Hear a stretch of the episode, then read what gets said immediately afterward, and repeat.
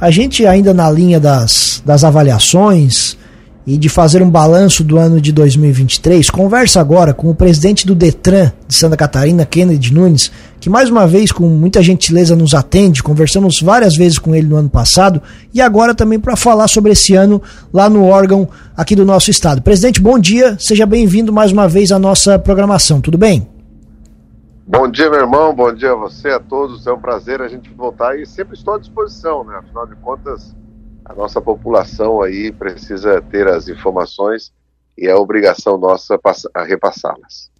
Presidente, o senhor assumiu no, em maio, né? Então não foi um ano cheio de trabalho para o senhor, um ano cheio, que eu digo um ano inteiro, mas foi um ano de muito trabalho, até pelas entrevistas que o senhor deu para a gente aqui, falando das iniciativas.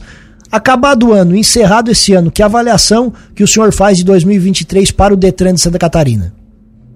A avaliação é que a mudança já começou. A mudança começou no nosso departamento. É, a grande, a grande obra que a gente pôde ter feito foi a aprovação no final do ano da regulamentação da autarquia. Durante 87 anos, o Detran foi um departamento da Secretaria de Segurança Pública tocada pela Polícia Civil. E a determinação do governador Jorginho Melo é que uh, o Detran, conforme diz o CTB, que é o Código de Trânsito Brasileiro, tem que ser Detran, não pode mais depender de nenhum outro órgão, ele tem que ser um órgão autônomo. E o governador deu essa determinação, ó, tá indo para lá, coloca a casa em ordem, e seja Detran. Então, a partir de agora, a gente, com a lei promulgada, aprovada pelos deputados, promulgada pelo governador já, é, nós estamos já trabalhando nisso. E uh, o foco no atendimento ao cidadão.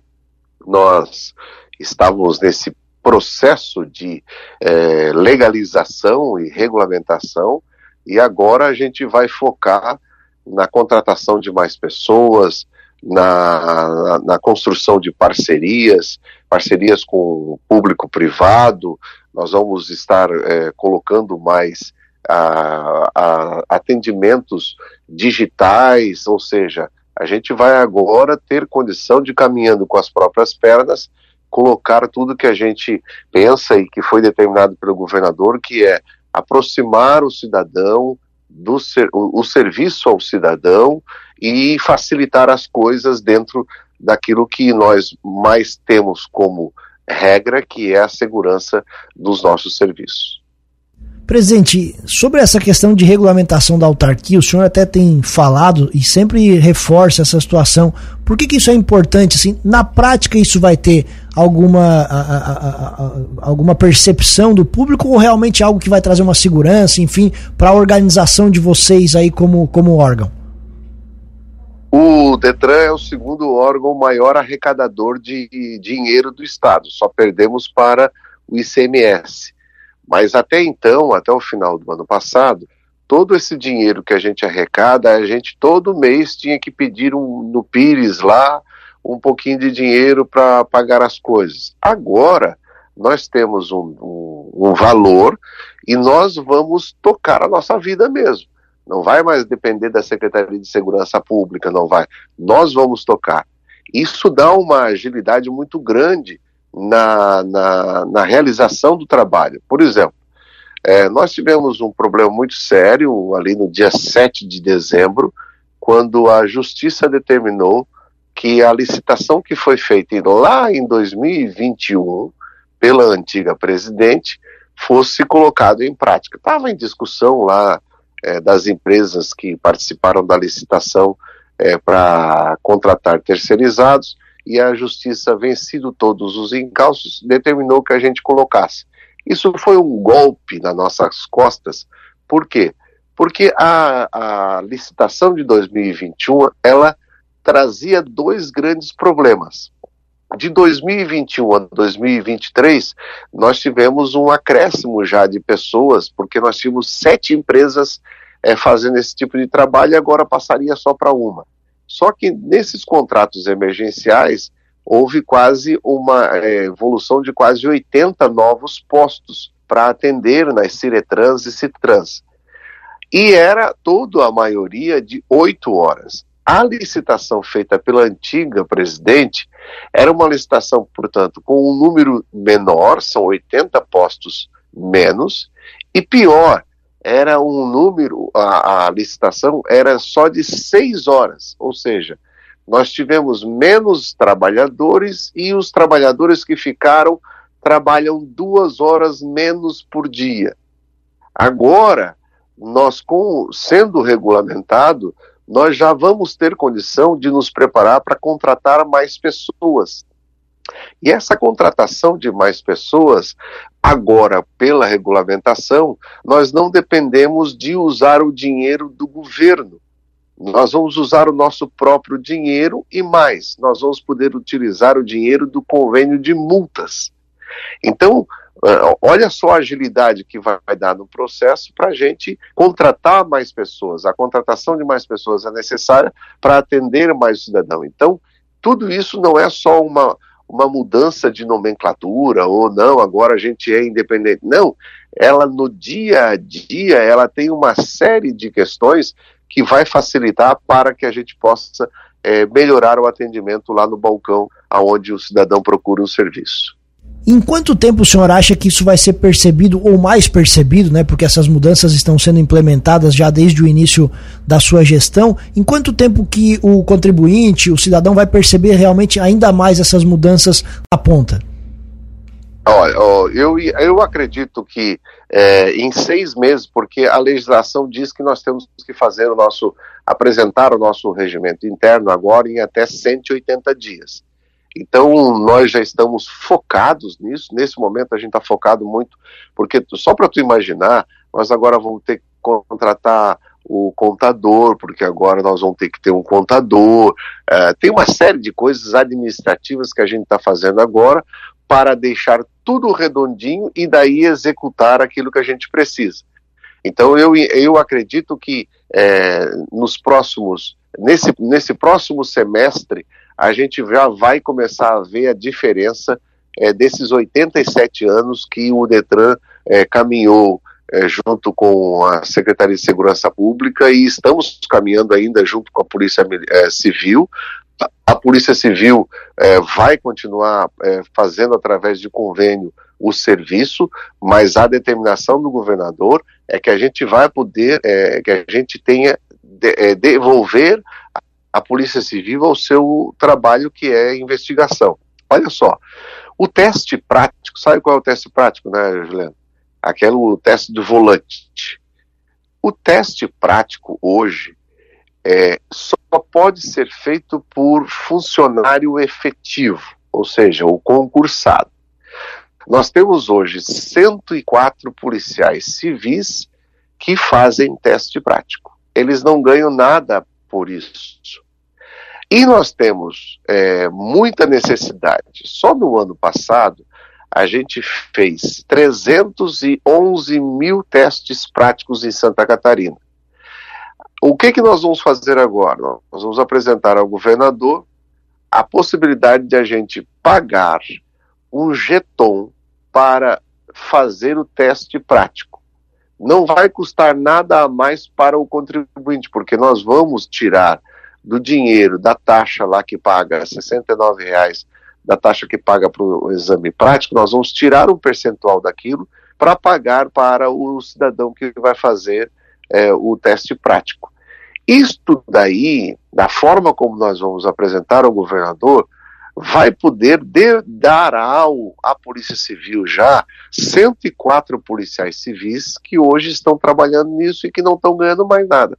Sim, Kenny, o que, que eles vão fazer? Eles poderão continuar na pista, que a gente chama, fazendo teste prático, só que eles vão ganhar por teste prático, desde que eles façam no contraturno do horário de serviço deles.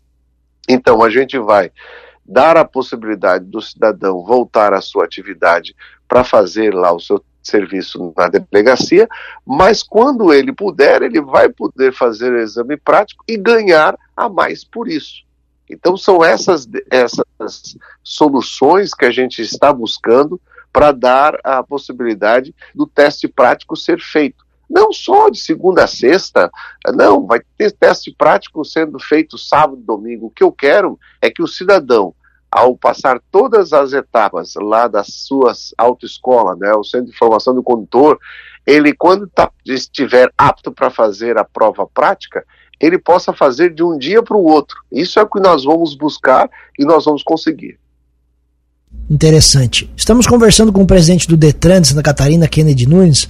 Presidente, algo que me chamou a atenção que você falou recentemente, né, quando questionado também por outros órgãos de imprensa, você disse que um dos pedidos do governador Jorginho Melo quando lhe colocou na presidência do Detran era para acabar com os rolos. O senhor tem conseguido fazer isso? Olha, é, sabe, eu, eu, eu, vou te, eu vou te, é, te, te fazer com que você e os nossos ouvintes mentalizem. Sabe uma caixa d'água?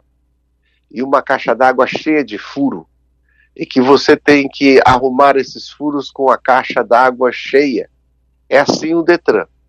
O Detran tem um monte de furo, tem um monte de coisa. Só para você imaginar, em seis meses que eu estava lá, nós já tivemos dez ações policiais, com prisão de, dele... de despachante, com prisão de donos de autopeças é, usadas, com prisão de vereador em Joinville, a minha cidade, vereador, com prisão de funcionários, ou seja, nós não estamos acobertando em absolutamente nada. A denúncia que chega para nós, nós passamos para o GAECO e eu só fico sabendo da operação uma noite anterior, dizendo o seguinte: presidente, amanhã, seis horas, vai ter tal operação, mas eu não sei quem é que vai ser preso, quem é que vai ter busca e apreensão, não sei nada.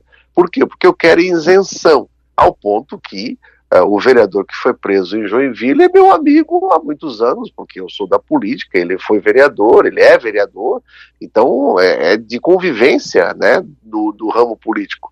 E eu fiquei sabendo da prisão dele só no dia que ele foi preso. Então, eu prefiro ficar nessa isenção, porque se eu for pensar politicamente ou partidariamente na presidência do Detran, eu não consigo fazer o que o governador Jorginho determinou. Por quê? Porque existe uma. É, é, que eu posso dizer assim, é, é, o, o Detran é uma terra muito fértil, infelizmente, para o rolo. Por quê? Porque tem o funcionário que que está com a cabeça ruim, tem o terceirizado que está com a cabeça ruim, tem o credenciado que está com a cabeça ruim e tem o próprio cliente que é o cara que vai lá. Cara, nós tivemos que fazer uma ação de uma é, vistoria que cobrava 60 reais para colocar o pneu novo no carro para passar a vistoria e depois tira. Nós temos casos lá de vistoria, por exemplo, que o cidadão oferece pagar o dobro do valor para passar o carro na vistoria. Então tu não imagina o tipo de rolo que é exatamente aquilo. Se existe o corrupto, é porque tem o corruptor. Então, todo processo errado no Detran é porque, infelizmente, aponta que é o, o cliente que precisa do serviço, ele, ele consegue fazer com que alguém, um intermediário, faça o rolo para ele. E nós vamos colocar a casa em ordem, já estamos colocando, já está todo mundo já preocupado, por quê? Porque em sete meses, seis, sete meses, dez operações policiais, a primeira operação policial foi dentro do, do prédio onde eu trabalho, aqui em Florianópolis, eu estou no sétimo andar, e no quarto andar, no departamento de multas, tinha uma empresa de defesa de multa que funcionava ali dentro do prédio com a maquininha de cartão de crédito para cobrança no balcão. E quando eu soube disso, o que, que eu fiz? Eu fiquei calado, fui lá no DEIC e disse: Olha, doutor, eu quero que faça isso como se fosse uma, um aviso para todo mundo e foi lá, houve busca e apreensão depois de 23 dias, quando a justiça determinou, houve busca e apreensão na casa da, dos três, são, eram três terceirizados, ou seja, nós estamos colocando bem claro, o rolo no Detran acabou. Presidente, pensando no daqui para frente, quais são as principais ações para 2024? O que, que vocês têm no radar planejado e se três anos, que é o tempo restante para o mandato de Jorginho Melo, obviamente se o senhor continuar à frente do Detran, é um tempo suficiente para colocar a casa totalmente em ordem? Primeiro, a gente está focado agora no grande projeto que o governador Jorginho Melo lançou no final de dezembro, que é a CNH Emprego na Pista. É, eu espero que em fevereiro já seja aprovado ali na Assembleia Legislativa para a gente começar. São 30 mil carteiras de habilitação, né? É, que vão ser bancadas 100% pelo governo estadual dando a possibilidade do, de pessoas terem a habilitação mais focado na empregabilidade. Dessas 30 mil, a metade, 15 mil, vai ser mudança de categoria para as categorias C, D e E. Hoje, não sei se você sabe, mas nós temos hoje 15 mil vagas em aberto nas transportadoras e todo mundo que, que precisa do tipo de categoria D e E, que é o motorista de caminhão, de carreta, de ônibus. Hoje tem 15 mil vagas que não são preenchidas por falta de pessoas habilitadas nessas categorias. O governo vai habilitar essas pessoas e nós já fizemos uma parceria com todos os portos, aeroportos, com as empresas concessionárias da, da, do pedágio, né, da rodovia, com as federações de transporte, e todas essas assinaram um compromisso lá que vão dar prioridade na, para chamar as pessoas para emprego é, de categoria D e E, as pessoas que estão é, que estarão dentro do programa Emprego na Pista. Então isso vai ser muito legal. E a outra metade vai ser para parte da primeira habilitação e a outra parte é a inclusão do EAR, exercício de atividade remunerada.